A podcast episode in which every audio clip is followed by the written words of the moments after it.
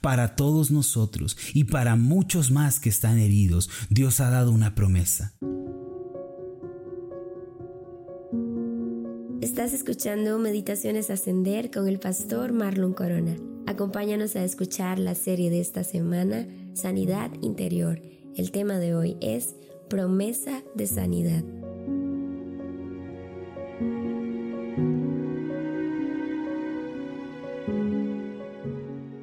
Jesucristo como Señor y suficiente Salvador es también dar inicio a un tiempo de sanidad y de restauración en nuestra alma. Ser un cristiano no se trata de entrar en una nueva religión o de adoptar una filosofía subjetiva, sino de nacer a una nueva vida y entrar en una nueva etapa. Por lo tanto, cuando venimos a los pies de Jesucristo, un milagro comienza a ocurrir. Se trata del milagro de la sanidad interior. Sin embargo, ¿qué quiero decir con sanar interiormente? Este es un concepto que debemos tener en claro. La sanidad interior de Dios para nuestra vida es cuando nuestra alma es restaurada, edificada, fortalecida y levantada por el Señor para vivir una vida victoriosa, poderosa y creativa en Él. En otras palabras, es abandonar el estado herido y amargado del alma mientras somos llevados por Dios a la reconstrucción de nuestras vidas. En palabras sencillas, creer en Jesucristo es comenzar el camino hacia la sanidad interior del alma para que liberados y restaurados podamos vivir una vida de éxito que glorifique a Dios.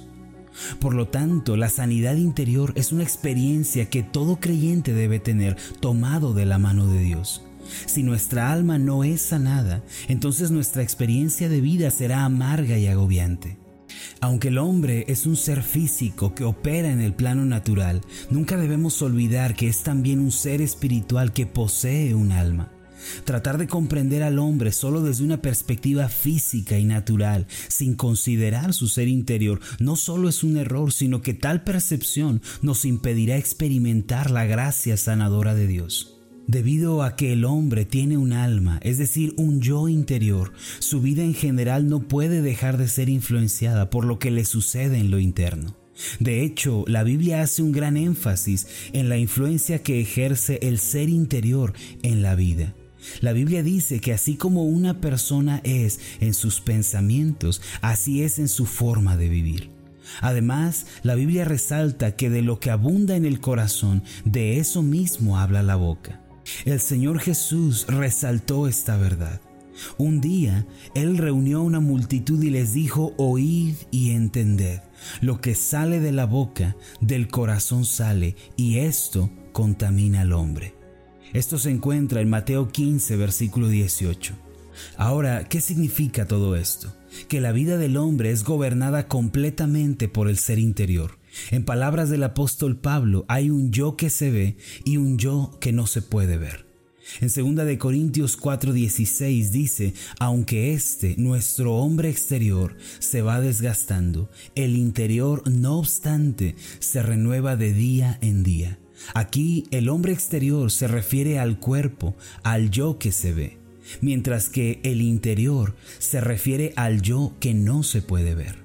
Antes de que algo ocurra en nuestro exterior, primero sucede en nuestro mundo interior, que es nuestra mente y nuestra alma.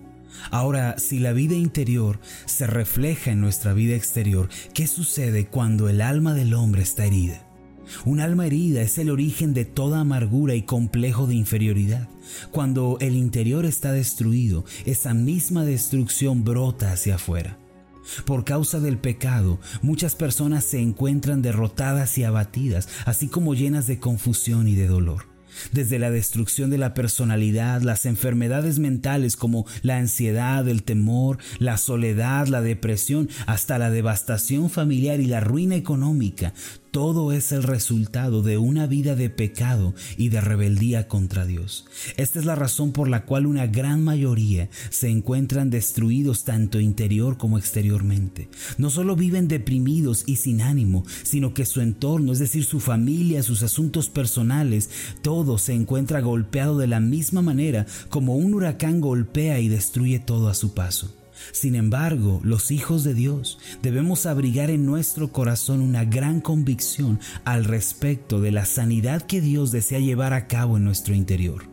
Esta convicción no es una teoría o una hipótesis, es un hecho. Dios quiere sanar interiormente a cada uno de sus hijos. Esto se debe a que Dios no quiere vernos arruinados o devastados, sin esperanza alguna, sino que desea que prosperemos en todo y que tengamos salud así como prospera nuestra alma.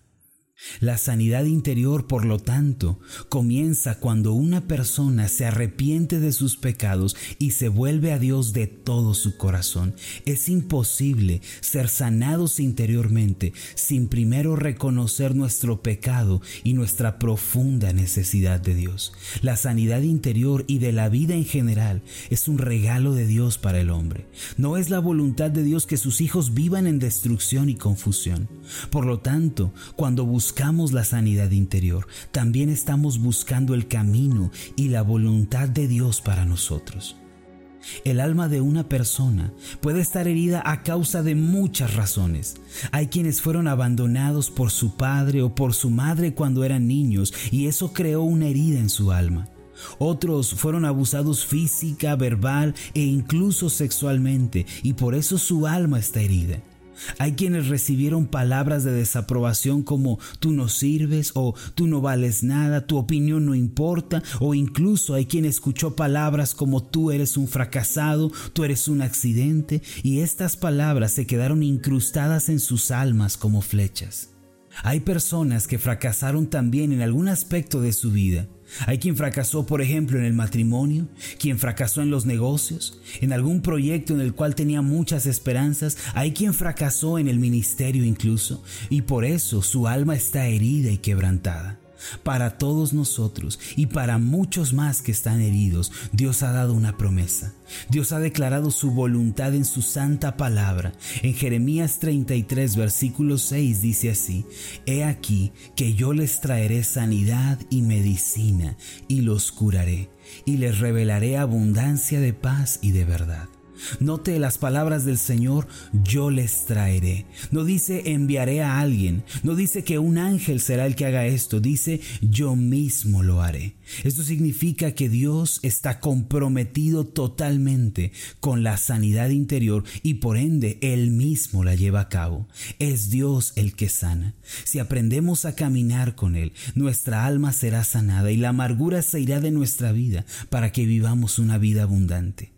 Esta expresión yo les traeré significa que es el Señor quien hace la obra y por lo tanto nosotros tenemos que aprender a caminar diariamente con el Señor. Tenemos que aprender a dar pasos de fe uno a uno, encontrándonos con Él diariamente. La sanidad interior surge de una relación íntima y continua con el Señor. Por lo tanto, aquella persona que quiera ser sanada de la amargura de su corazón, que quiera dejar atrás esas heridas del ayer, debe aprender a caminar con Dios el día de hoy. El Señor además dice, les traeré sanidad y medicina. Esto significa que solo en Dios está el remedio para el alma herida. La psicología, la filosofía, el humanismo no pueden sanar el alma. Solo Dios puede sanar verdaderamente nuestro interior. Dios es el que cura y Dios es el que alivia. Esto es algo que no debemos olvidar jamás. No debemos buscar la sanidad de nuestras almas en otra fuente, sino solamente en Dios. Al final, Él mismo nos dice, les revelaré abundancia de paz y de verdad. Dice Él que nos dará a conocer una paz que nunca antes hemos experimentado. No es una paz como la que da el mundo. No es una paz como la que los hombres dan, es una paz diferente. La paz del hombre tiene su fundamento en las circunstancias. Cuando todo va bien, el hombre aparentemente está tranquilo, pero cuando el entorno se vuelve amenazante, el hombre pierde la paz. Sin embargo, la paz que es dada por Dios no se basa en lo que vemos, en lo que oímos o en lo que tocamos, sino que tiene su fundamento en la palabra de Dios, tiene su fundamento en las promesas de la Biblia. Solo ahí nuestra alma puede realmente descansar. Además, el Señor dice que nos revelará verdad. Esto significa que nuestra vida dejará de estar marcada por la mentira y por el engaño que el diablo y el mundo nos mostraron. Dios nos enseñará el camino que debemos seguir y nos hará comprender el verdadero significado de la vida. La sanidad interior no solo está completa cuando recibimos paz, sino cuando somos encaminados a vivir en la verdad de Dios. Una persona es sana interiormente cuando vive obedeciendo la palabra de Dios y vive en la verdad de Dios. Por lo tanto, prepare su vida para recibir la sanidad interior de Dios. Si usted está herido, si aún no ha podido perdonar ni superar aquella vivencia traumática, Dios está listo el día de hoy para venir a usted trayendo sanidad y medicina y para curarlo totalmente. Recuerde, Dios es el Dios de sanidad. Haga esta oración conmigo. Padre Celestial, gracias porque en ti hay sanidad y hay esperanza de sanidad. Tú nos das la promesa preciosa de que seremos sanados y que tú mismo llevarás a cabo esa obra de sanidad. Te agradecemos porque tú eres el que cura. Nuestra sanidad no viene del mundo, no viene de la filosofía ni la psicología, sino que nuestra sanidad interior viene solamente de ti. Ayúdanos para que cada día caminemos contigo tomados de tu mano, que nos arrepintamos de nuestros pecados, dejemos atrás la vida de pecado y que caminemos contigo en una nueva relación cercana de compañerismo e intimidad. Entonces, Señor, tú nos revelarás tu paz y una abundante verdad. Haznos entrar en tu camino, enséñanos a obedecerte y a vivir en la verdad. Esto lo pedimos en el nombre de Jesús. Amén y amén. Antes de finalizar, quiero invitarlo a que haga esta declaración de fe conmigo. Repita después de mí por cuanto he creído en Jesucristo. He comenzado una nueva etapa de sanidad. Dios es mi sanador, Él sana mi alma por completo. Amén. Hola, ¿qué tal? Mi nombre es Marlon Corona, soy el pastor de la iglesia Ascender en la ciudad de Zapopan, Jalisco, en México. Te agradezco mucho por habernos seguido con esta meditación. Quiero que sepas que estoy orando para que seas prosperado en todas las cosas y que tengas salud, así como prospera tu alma. ¿Podrías ayudarnos orando por este ministerio? Si las meditaciones han sido de bendición para tu vida, ora por nosotros.